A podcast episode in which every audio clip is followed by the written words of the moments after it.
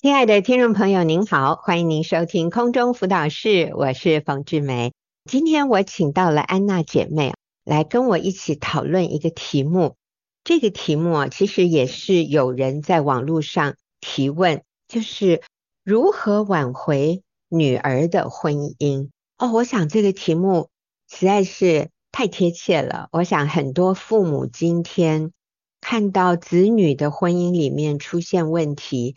他们好想帮忙哦，这个完全是出于爱儿女的心，所以这个背后的动机是绝对很好的。但是要怎么做？我觉得我们今天可以来看一看，我们可以做什么，我们不要做什么。所以我特别请安娜啊，现在也是为人婆婆、为人岳母的啊，安娜也很有经验这个部分。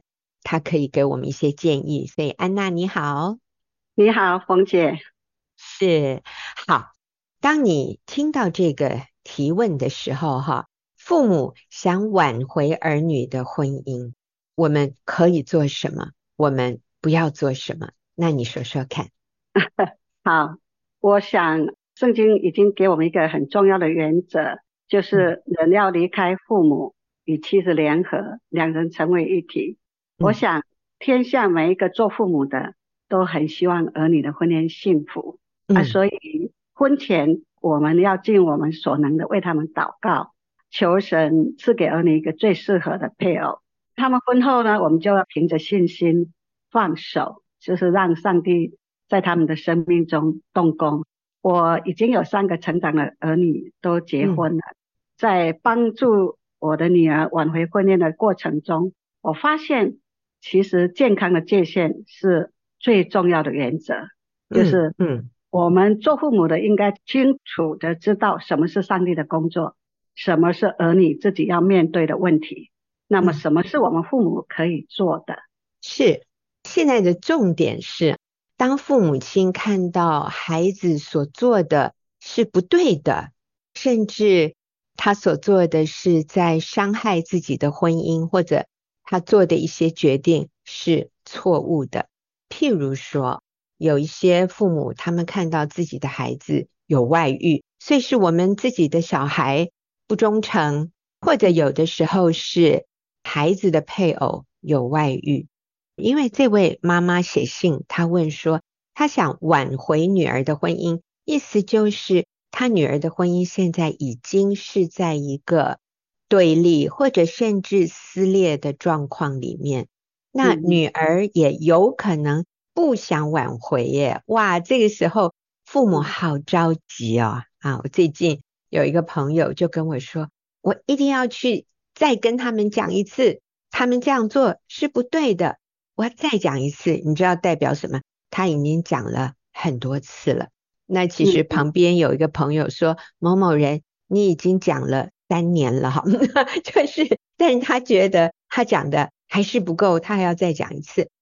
这个时候，我们旁边的人就会觉得你还要讲哦，你还要去插手。我们的观察是，好像只会越来越对立，就是最后孩子会完全把耳朵关掉，不要听你讲了。那安娜，请你说哈，你刚刚提到说健康的界限，什么是儿女的事？什么是上帝的事？什么是父母的事？哎，你帮我们厘清一下好不好？好的，其实我觉得啊，父母首先最能做的就是祷告，祷告，祷告，对，祷告是我们的事啊。是，那那上帝要怎么工作？那是上帝的事。是，对，啊，要不要挽回？要不要改变？那是儿女自己的事了。哇，所以我们就只能祷告吗？除了祷告？什么都不能做了吗？有的父母就觉得好无力哦。哎，好，哎，那其实安娜，你要不要说说看？之前我知道说你女儿的婚姻也出了很大的问题，你要不要把那个过程也讲给我们听一下呢？好的，我女儿在结婚差不多一年的时候，那那个时候我们在台湾，我呃女婿呢在。我们美国的教会那边跟一个另外一个教会的姐妹有了精神上的外遇，嗯、而且呢，她坚持提出要跟我女儿离婚。刚开始的时候，其实我女儿是怕让我知道的，她不希望我们在台湾忧虑她的婚姻，所以很长的时间她都跟她的弟弟，就是我的小儿子讲而已，我们并不知道。到最后是因为已经到了教会的牧师啊、长老那边，所以我才知道他们之间婚姻有一点问题。那个时候我，我我跟我先生就回去我们以前住的美国的地方来面对这样的事情。嗯、所以基本上我们可以做什么，就是其实我我跟我先生每天早上在吃早餐之前，都会为我的儿女的婚姻祷告祝福，这是我们首先能做的。那么第二个就是，如果儿女主动请求我们帮忙，当然我们会尽量的给予协助啦。但是如果他没有告诉我们的话，我们保持沉默，就是为他们祷告，这是我们一般的原则。可是像这样的情形呢，我想除了教会的牧者之外，我的女儿也开始让我们知道他们之间发生了什么样的问题，是这样子的，嗯。所以那个时候，女儿跟女婿其实是住在美国，然后是在美国的那个生活圈子里面，甚至是在教会里面发生了这样的事。那可能女婿也有一点觉得面子挂不住，就提出来，那就离婚啊。因为我想安娜孩子们都是在教会里面，所以好像变成很多人都知道了。那他们就有一点好像下不了台啊！我说，可能儿子女儿都觉得下不了台，好像在这个时候就不如离婚，好像是一个比较快刀斩乱麻，一个比较简单干脆的做法，就结束吧。而且才结婚一年多嘛，是不是？嗯，也还没有小孩子，甚至会不会旁边的人？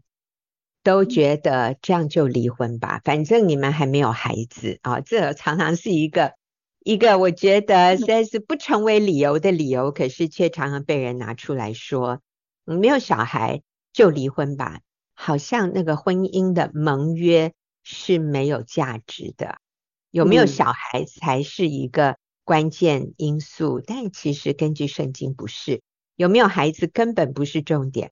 而是婚姻本身就是一个神圣的盟约。好，那所以安娜跟先生这个时候，女儿已经让你们知道了，你们就认为这件事情够严重，值得你们飞回去一趟，来看看能怎么样帮助这对年轻人。冯姐说的不错，你会很惊讶，在教会里面有这么多不同的声音哈。其实，甚至于他们的一些牧者啊、属灵的朋友，都会认为说，我女儿好委屈，不需要这样子去忍耐女婿哈，才一年多就精神外遇嘛。嗯，所以很多人都会说，你应该趁着女儿还没有孩子，又年轻又貌美哈，然后赶快结束这个婚姻。他说，你女儿不愁，没有人会喜欢她的，她一定有很多弟兄还想喜欢她这样。当时做父母的其实真的很不舍，听到这样的消息很不舍。嗯、但是我清楚知道，就像冯姐说的，婚姻是个盟约，嗯，跟对方有没有外遇、有没有小孩子没有关系。所以我就抱持这样的理念，在真理方面怎么样去处理他们之间的这个问题。这样是是，有的时候也会说我们没有错啊，是对方的错。嗯然后我们就会像刚刚安娜讲的，我们好舍不得看到我们自己的孩子受苦，我们也气愤填膺，你知道吗？这个时候哈，要来持守真理，我觉得是一个好大的考验。我们看到别人的孩子的婚姻出这样的状况，我们似乎比较容易客观的来给建议。可是当我们说受害者啊，或者这个发生状况的是我们自己的儿女，我们很快就会好像去承担儿女的感受，我们会感受到女儿受委屈，女儿被欺负，然后我们会生女婿的气，我们甚至会比我们的孩子更气他的配偶。我发现很多情况是这样，那个孩子都还没有。那么严重的受伤，嗯，反而是那个父母吞不下这口气，所以我觉得这个时候要冷静，要回到真理的里面，好重要。你知道还有一种世俗的价值观，刚才我们没有提的，但是安娜的女儿是有这样的一个条件，就是其实女儿工作能力、赚钱能力是很强的，所以很多人也说，你又不是养不起自己，你不需要靠她，甚至你赚的钱可能比他都还多。你干嘛这样委曲求全？所以我们会看这些外在的条件啊，你还年轻啊，你还很漂亮啊，还能赚钱啊，然后你没有小孩啊，你前途一片光明，而且今天犯错的不是你，是对方。哦，我觉得这个时候要父母仍然站在真理的立场上来帮助儿女，我觉得真的是需要信心，真的是需要。平常与主的关系是很亲密、很密切的，我们才可能做对的决定，而且是对儿女最有帮助的一种决定。好，我们休息一会儿啊，等下继续回来来听安娜的建议。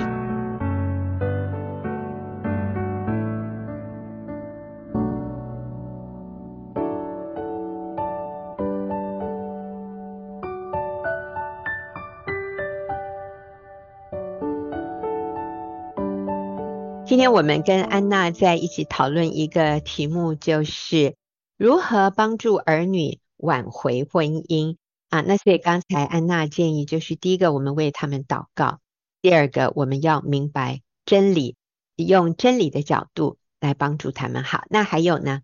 啊，我在想，平常如果可以的话，真的可以找跟我们共同理念的这种牧者啊，因为他们比较容易在客观的。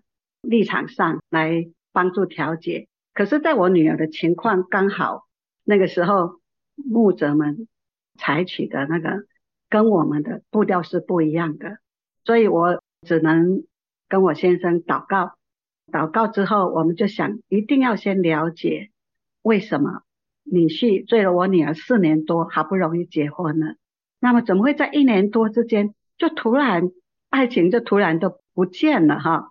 所以我们祷告之后，就邀请我女婿出来，先跟我们聊聊一聊，为什么你会有这样子的外遇的试探？那为什么会想要这么快就不要这个婚姻？感谢主，就是我女婿很愿意敞开的跟我们讲。最主要是说，因为女儿那个时候她的工作非常有成就感啊，深受那个她的老板的器重啊，那个总经理啊的器重。他们两个人的时间是刚好是很很对调的。我女儿早睡早起，她大概七点多就起来，然后就开车一个小时去上班。我女婿呢，他是晚睡晚起的，他的时间又是弹性的，所以他大概十点多起来，起来的时候太太已经不在身边了。那他 晚上回来的时候，我女儿已经睡了。所以我看到他们之间最大的问题是没有交集。就像我我女婿说的，我不想我的婚姻只像一个室友，不像一对夫妻，所以我觉得我们之间没有希望。继续这样下去的话，我们不会有一个美满的婚姻，那不如早早的结束。这是他的说法。就因为我们了解女婿的他的原因，我觉得这个是可以解决的。对我们来讲，主要是调整我女儿她的优先次序。那我女儿其实是不想要离婚的，她知道我们对婚姻的观点，就是婚姻就是盟约，就像我跟每一个孩子都说，婚姻是盟约，你只有往前走，没有回头路。OK，在婚前要睁大眼睛，好好的选择，婚后你只能往前走。好，所以我就找我女儿，跟我先生找我女儿出来谈女婿的观点是这样子的。那我女儿也马上就承认是真的，他们之间几乎没有交集。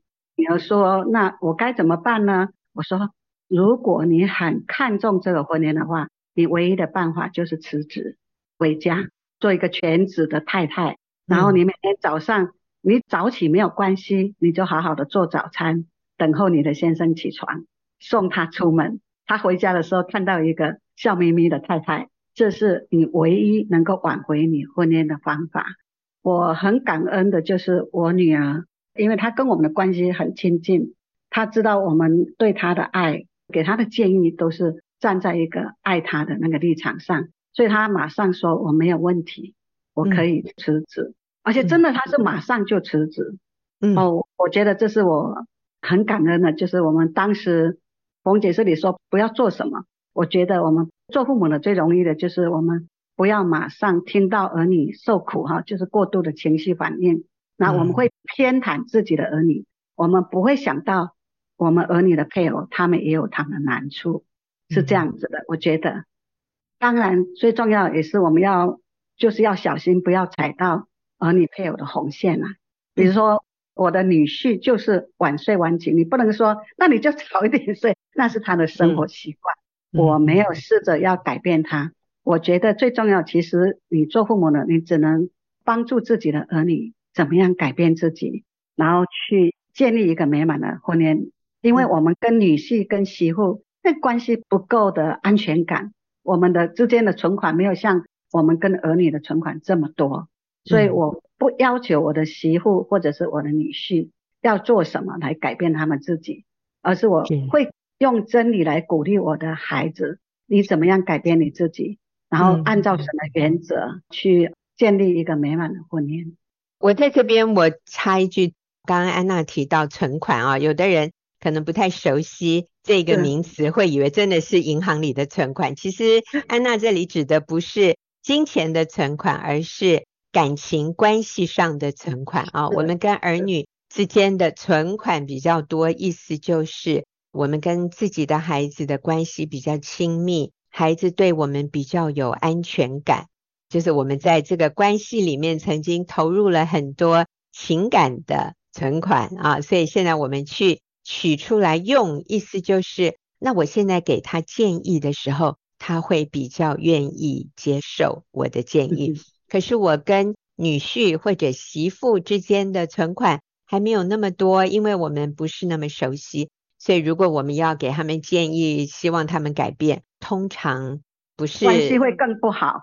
对对，那是不聪明的做法。是好，所以当你女儿就接受你们的建议，她辞职做全职家庭主妇，都还没有小孩哦，她就辞掉。非常高薪水的工作，我觉得这个也看出来安娜的女儿真的是一个很顺服神。我觉得不是顺服父母而已，她是一个很敬畏神、顺服神的一个年轻人。他是也真实的看到自己在婚姻里面有亏欠，所以他愿意先做改变。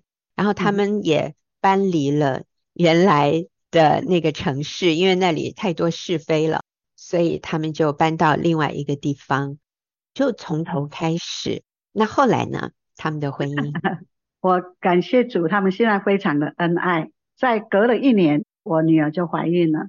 嗯、那现在我的孙子已经九岁，他们三个人常常一起去旅游。其实上个礼拜他们三个人才去那个 Oregon 奥利冈州旅游，所以他们非常的幸福。而且我女婿有好几次也都会跟我们表达。他对我们的感恩，就是说，如果当时我们没有参与他们这件事情的话，他很可能走一条不是神喜悦的道路。所以我自己也非常感恩上帝，让我们在必要的时候，当女儿跟我们求救的时候，我们就是一定要尽所有的力量去帮助他们。嗯、那最重要是我们自己对婚姻的那个信念也很清楚，对，所以不会受影响。虽然不舍女儿这么受苦。那个时候瘦了好多好多，体重减轻了，瘦了很多，嗯，对，然后又很憔悴啊，但现在又又恢复了，很美啊，呃，很快乐，对，所以嗯，感谢神，嗯、我觉得这些都是值得的。是，哎，那我最后问你一个问题哈，那如果孩子不接受我们的建议怎么办？嗯，就是。你知道我的问题吗？就是我们都是按照真理给他建议，然后我们跟他过去的关系也都不错，可是遇到这样的情况，我们的给的建议他拒绝，他仍然要按照他自己的意思，而我们认为那个真的是不对的，哈，比如说他就是坚定要离婚，或者他就坚持他要留在那个外遇的关系里。哎呦，那这时候怎么办呢、啊，妈妈？对，是是，你给我们做父母的一点建议。真的还是回到说，那这是神的工作，这就不是我们能做的哈。当然，我们会持续的为孩子的婚姻状况来祷告，然后我们持续的爱我们的孩子，持续的，尤其对孩子的配偶也是保持一种和睦的关系。这三个都很重要，就是最终把那个结果交给上帝，因为只有上帝是他们婚姻的主，那我们只是一个帮助者，父母也是孩子他婚姻的一个帮助者的角色。所以最主要，我觉得还是要。相信还按着上帝他的旨意祷告的，上帝必垂听嘛，嗯、就是等候神的工作，等候上帝自己工作，这是我我个人的信念。这样是讲的真好。所以当儿女不接受我们的建议，我们也要学习尊重、接纳，还有了解，也不因此就拒绝他，或者认为说哇，你这样子。让我很丢脸，我也没面子啊！我怎么去跟我的那些朋友交代说你离婚了，或者啊你有外遇？我觉得父母在这个时候，我们就要想天父怎么对我们，那我们要怎么样对我们的儿女？天父仍然像刚才安娜说的，我们就忍耐等候他的回转，我们继续爱他，我们不切断跟孩子的关系。我们虽然不认同。他的一些行为，他的一些决定，但是我们仍然爱他，我们仍然等候他的回转。就我所知道的一个妈妈，她的孩子也是离婚，但是离婚之后，嗯、这个妈妈带女儿了哈，女儿离婚，她在那个女婿生日的时候，就是前女婿生日的时候，她仍然会祝他生日快乐。啊，甚至有的时候会送前女婿一个小礼物。我相信那个那个女婿心里是非常感动的。剩下的我们真的就是交托给主，我们做我们所能做的，做我们该做的，然后最后将结果交托给神。我想在这个过程里面，安娜刚才有提到那个忍耐等候是非常重要的，所以。安娜，你对于那些还在忍耐等候的父母，给他们一句鼓励的话好吗？好的，我想到圣经罗马书说的哈，就十五章里面有一句话，他说：“但愿使人有盼望的神，因信将各样的喜乐平安赐给你们，在圣灵的能力里面，我们仍然大有喜乐。”我想最重要的就是我们相信上帝在这一切事情里面都有他的美意。我们就是已经尽了力了，那么就是接受，知道上帝在他们生命中还会继续的动工。我我想，我们年轻的时候也是都有几乎要失败的经验，但如果没有上帝的持续的动工，真的我们很多时候真的是走的路很痛苦。但就是我们相信上帝与我们同在，无论我们怎么样，无论我们做的好不好。圣经一句话说：“一人虽然跌倒七次，可是上帝还会把他扶起来。”这是我一直对神有的信心。嗯，阿门，阿门。对，为他们祷告，忍耐等候。我们自己跟配偶的关系，也需要是我们儿女的榜样。榜样，对对。所以，当儿女最后走投无路，或者真的非常非常挫折、沮丧的时候，我相信他会。想起他的父母在遇到这样的情况的时候，父母是怎么样彼此相处的？我相信这个对你的孩子会是一个很重要的他做决定的一个根据。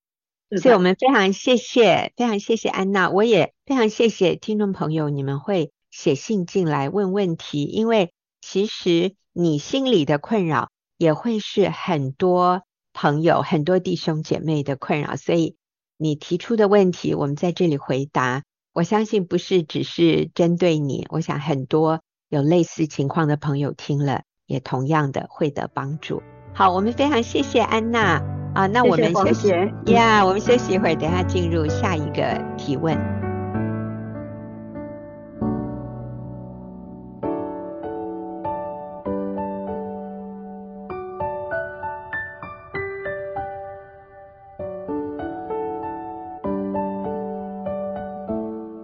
好，那接着我们要来做一个问题解答哈。那我是请翠婷跟我一起回答问题。翠婷你好，啊，你好，听众朋友大家好。是，那今天这一个问题哈，我们上个礼拜有稍微提到一点，但是我想我们的时间不够，讲的不够彻底，所以我们今天就请翠婷哈，我们再一次来看。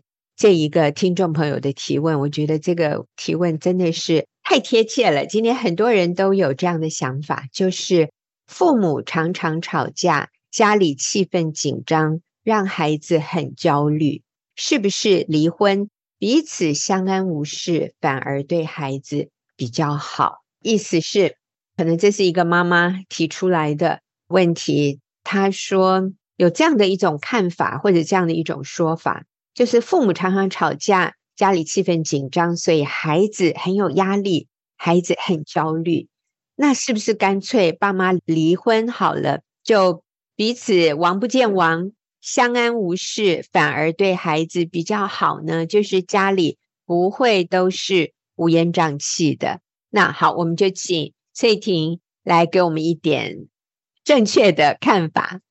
嗯，这个姐妹呢，她提出这个问题。他讲的是吵架影响孩子，就孩子的角度来看，那所以我们想要为孩子着想，那从小孩的角度来看是怎么想是对的呢？怎么样才是对孩子有益处？其实啊，对我们都没有益处的就是离婚哎、欸，这怎么可能是离婚呢？哈，呃，所以离婚不可能相安无事啊，其实和好才能真的相安无事。啊，就是离婚，其实你你跟他都毫无关系了。那这样的冷漠的关系，反而对孩子是更大的伤害。他的父母彼此冷漠，哈、嗯，这个要从小孩子的角度来看。那所以我也问了一下我儿子，哈，这个题目，哈，嗯，我儿子就跟我说了两个重点。你先告诉我们，你儿子现在读几年级？嗯，哦，他现在是大二，大二，嗯、大学二，所以大概接近二十岁，是不是？十九岁，对，十九岁。嗯，他说有两个重点。他说，第一个重点是吵架可以不需要直接连到去离婚。嗯、第二个重点，他认为离婚没有办法解决问题。嗯，那我们先来说，吵架可以不需要直接连去离婚。这样，孩子说，我们的孩子如果看父母吵架，的确是不好啦哈。但是看到吵架又加上离婚，那不是？更不好嘛，就是把所有的不好都看完了哈。孩子，孩子在这个家长大哈，他所有看到的、吸收的，也是他将来会做的哦。嗯嗯。如果吵架里面还会讲到一些跟小孩有关的这种争吵的话，那父母离婚的时候，小孩也会觉得是自己害父母离婚，然后很自责。嗯，我儿子说。离婚是逃避责任，这不是对的处理方式，这是处理事情不对的方式。他说，就像孩子遇到一个题目不会做，然后就跳过它，不再弄清楚自己为什么不会。所以他说，离婚就像这样啊，就说哦，我不想做了，拜拜，这样。哦，这样不叫做没有问题啊。他认为说吵架。其实是有很多处理方式，那他就问我妈妈，你觉得吵架可以怎么处理呢？哈，嗯，那我就想，对啊，其实吵架就是我们在面对彼此的差异，面对彼此的问题，我们学习怎么去和好，怎么去沟通、舍己，然后在这个过程我们都成长。嗯、我学会了一件事，就是说我在婚姻里面哈，圣经的真理就帮助我了。圣经六加福音六章四十二节说。你先去掉自己眼中的梁木，然后才能看得清楚。去掉你弟兄眼中的刺。那在这边，我认为圣经这里用比较大的梁木是在我们自己，小的刺是在对方。所以其实是强调我们每一个人都要有那个谦卑的生命的这样的重要性。所以我们是很容易被自己的愤怒啊、骄傲、论断遮住了眼光，然后我们其实完全不知道。好，所以关键是什么？这个经文提醒我，就是关键是我要先为我自己负责，我不要用论断对方、嗯、论断的这种来看对方，也不要计算说谁错的比较多。那如果我有我有错，我要谦卑的道歉，用善意和尊重来对待对方，然后回答柔和，使怒消退，这也是圣经说的哈、哦。嗯。那当我拿走了我眼中的良木呢？剩下的是什么？就剩下就是只是对方的一根刺而已哦。哦，所以圣经告诉我说，这样就能够看得清楚，也能去掉。这也是经文的一部分哦。所以，呃，这个我要先为自己负责这件事，就在吵架里面 是很重要的哈、哦。我不是在想哦，他的错很多，我的错很少哦。好，那除此之外，我也要除掉我自己的良木之外，我也要给对方时间。那因为我们是夫妻了哈，那我要给对方时间，就是善待我自己啊哈，就是我们可以一起解决问题嘛哈。我愿意付代价跟对方一起承担。这个过程，然后等候对方想通。那我们愿意更多了解对方的想法，体贴、包容、接纳对方，甚至我可以用爱心说诚实话。那吵架有很多解决的方法，然后像刚刚我们讲的，你看圣经就会教我们好多哦，哈。那所以真的不需要直接去放弃，然后所以这个是孩子的榜样，影响孩子更大哦，不是只是说我们刚刚讲说。孩子在那个吵架里面好像受伤，嗯，是，所以父母吵架，其实孩子最深的渴望是希望看到父母和好，而不是看到父母离婚、父母对立、父母撕裂。其实父母离婚对孩子的内心也是好深好深的撕裂。那有些妈妈有跟我说过，她说其实。我的孩子跟我说，他希望我跟他爸爸离婚呢。他说，因为他看到我们天天吵架，他也看到我好痛苦。我认为讲这样的话的孩子啊，其实你让他选择，你是希望父母和好，还是希望父母离婚？他当然选择父母和好。可是当他看到你在这一个关系里，你经常都是受伤，以泪洗面。你经常是非常非常的痛苦，非常的绝望啊，然后你声嘶力竭的哭喊、嚎啕大哭的时候，你的孩子好舍不得啊，他真的对他来说，有的孩子宁可替母亲去承担这样的痛苦，所以为了减轻妈妈的痛苦，他会说：“妈妈，那你你就离婚吧。”哎，其实他。不一定认为这是一个好的解决方式，而是因为孩子承担了妈妈的痛苦，所以他想解决妈妈的问题，他会建议妈妈离婚。那我想这也是他不明白离婚以后你们可能会遇到的更多更复杂的问题。所以刚才翠婷说，她的儿子讲，第一个吵架不需要离婚，第二个。离婚不能解决什么问题啊！我想这个是一个青少年的孩子，他用他最简单的一个观察，他得到了这样的一个结论。我们休息一会儿啊，等一下再回来听翠婷的回答。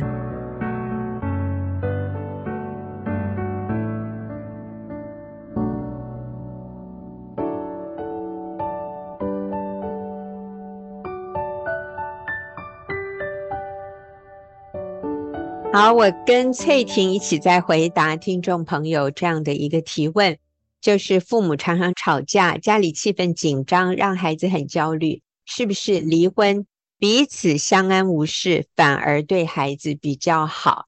翠婷，你这个部分还有什么要继续提醒我们的？刚刚我们讲到说离婚不能解决问题啊，离婚了之后，那个试探就更大了。因为离婚之后又会有可能是会再婚哈，嗯，那再婚的时候，孩子就在两个家，爸爸的家、妈妈的家，然后其实是找不到归属感的，所以这样的解决方式其实没有对孩子比较好。真的变好是愿意为自己的生命负责成长了，那这样孩子也在这个成长里面，所以可能会有困难，但是困难是让我们。去面对，然后去成长。那我们会是孩子的榜样。嗯、现在哈、哦，嗯，很多人就是在提倡个人的情感自由。所以认为离婚不算什么。提出离婚了之后呢，像有些国外的法律哈，他们提出离婚就自动生效了哈，就是没有任何的理由，只要你你已经觉得你已经过不下去，你已经在这个婚姻里面，你没有感情了，你就可以离婚了这样。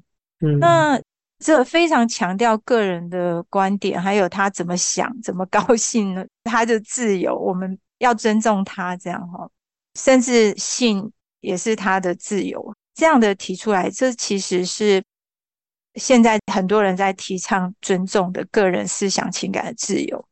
这种不是真正的自由，嗯，因为那个我们个人的想法，哈，我们相信我们所相信的，不一定是看得全面的，所以我们认为我们想的都对，其实不是这样的。嗯，那像我儿子就举个例子，他说，像他在学校做实验，他说。他们在做实验之前，他们会有一些假说、假设、嗯、哦，这个很合理的情况，呃，讲得很头头是道。假说这个出现呢，是为了要解释现象，但是往往哈、哦，实验到最后，他说真正的事实并不一定像假说说的那么合理那个样子这样。嗯，嗯，所以他们在实验的时候，他说我们都必须要保留一个修正的空间，说我们有可能是错的。所以，其实我们自己真的是很有限。我们按照自己的情感，或者是我们对理性的那一些东西，其实都是在相信自己所相信的而已。有很多人相信离婚，下一个男人会更好。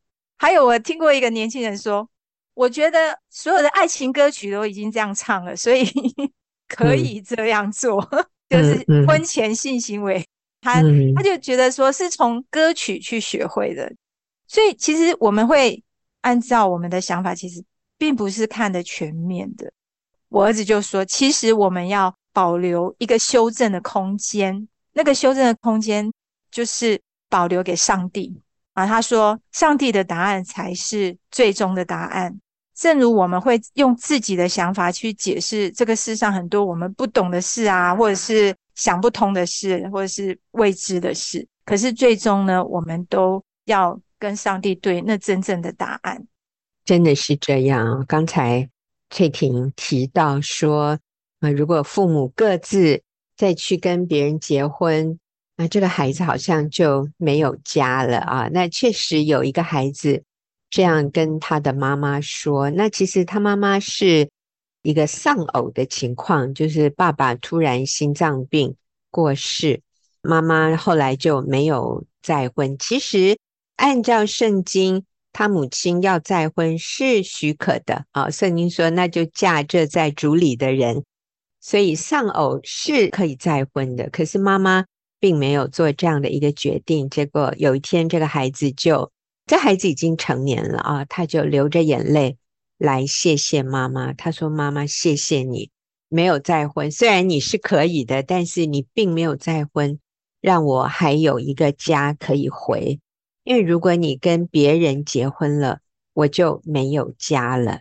哦，这个妈妈也很惊讶，就是她做的这个决定，其实对她的儿子是有这么重大的意义。其实这个妈妈是可以再婚的，但是她的孩子都会有这样的感觉，那何况是离了婚，然后再去重组家庭？我认为对孩子真的是更大的一个冲击。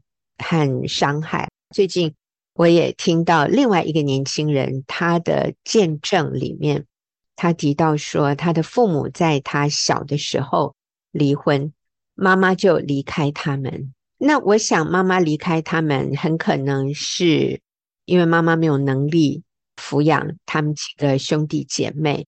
其实，在他的这个个案里，妈妈是基督徒，爸爸反而不是基督徒。可是离婚以后是。妈妈离开，那有没有可能是因为爸爸有外遇？那这个我们就不得而知。但是是妈妈离开，所以这个弟兄哈，他说，所以从小到大，他心里对他妈妈一直有一种说不出来的隔阂。其实他就是没有办法靠近他的妈妈。他想到妈妈的时候，其实里面是有很深的忧伤，或者我们说很深的伤害，一直到这个弟兄他的生命被主更新，被主恢复，他学习来到上帝面前，学习让耶稣在他生命的宝座上，我们说被圣灵充满啊，来结出圣灵的果子，就是仁爱、喜乐、和平、忍耐、恩慈、良善。信实、温柔、节制。当他让耶稣在他的生命里面做主，他才慢慢的开始，他被光照，他被感动，他要去与他的妈妈和好，所以他就主动打电话。其实应该已经是就是很久不联络，因为我想他一想到妈妈的时候，他里面是有很深的伤害，我就觉得。哦，那他对爸爸没有这么深的这种隔阂伤害的感觉，但是很有可能当时是爸爸犯错，可是因为妈妈离开，所以他里面有这样的一种跟妈妈说不出来的隔阂。但是感谢主，后来他也跟妈妈和好。所以在基督里面啊，如果我们曾经犯错，如果你曾经离婚，然后你也知道对孩子造成伤害，那我们都要说。也不是无法挽回，我们还是可以去跟孩子和好，去跟我们前夫前妻，我们可以去为我们曾经犯过的错道歉。如果我们和对方都没有再婚，我觉得这就是一个可以复婚的好机会。但是如果你已经再婚，对方也再婚了，那我想我们仍然。需要为我们曾经犯过的错误道歉，这个是基本做人的一个责任，也跟孩子道歉，跟孩子和好。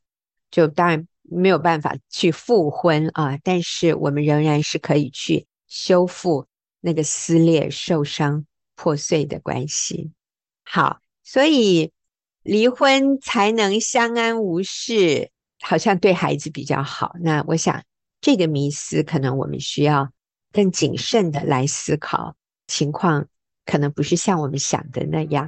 好，那今天就谢谢翠婷，也谢谢听众朋友的收听，我们下个礼拜再会。